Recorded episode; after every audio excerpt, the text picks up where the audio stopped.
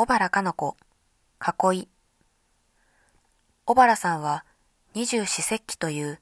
四季を六種に分けた日本の暦になぞらえ、二十四節気ごとの季節を大切なものをそっと宝箱に詰め込むように、机上の箱の中に詰め込みました。コロナ禍で外に出る機会が激減した大学生活の中で、忙しい毎日や大変な日々でも、ふと草木を見つめる時間や行為を経て、不安や心配から解放されてほしい、